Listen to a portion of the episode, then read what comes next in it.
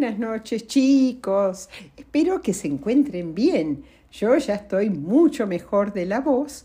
Por eso hoy les voy a contar un cuentito que se me ocurrió estando en Iruya, un pueblo muy bonito en Salta. Empecemos.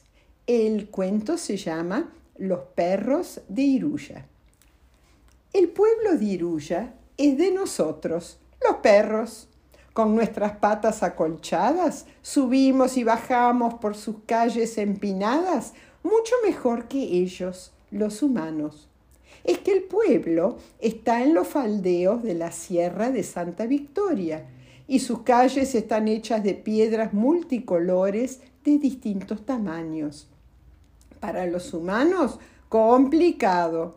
Suben por sus calles ascendentes, jadeando y parando cada dos por tres para recobrar el aliento y seguir. Y a veces se tropiezan en el empedrado de sus calles. Además, Iruya está a 2.700 metros de altura sobre el nivel del mar. A nosotros los perros no nos afecta la altura, pero a los pobres humanos sí. ¿Y cómo? Caminan despacito mientras nosotros corremos de acá para allá como si nada. Por eso, nosotros los perros sentimos que Iruya es nuestra.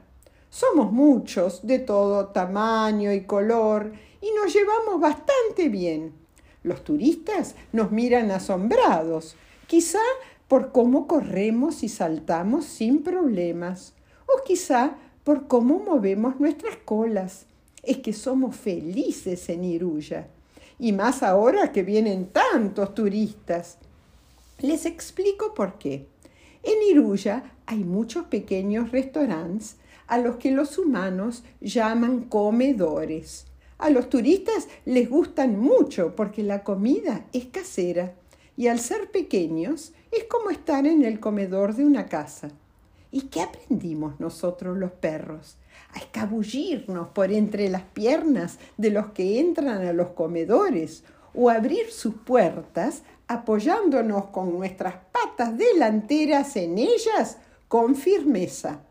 No es fácil. Yo le he tenido que enseñar a Carbón a ser rápido en entrar a los comedores antes de que se cierren las puertas.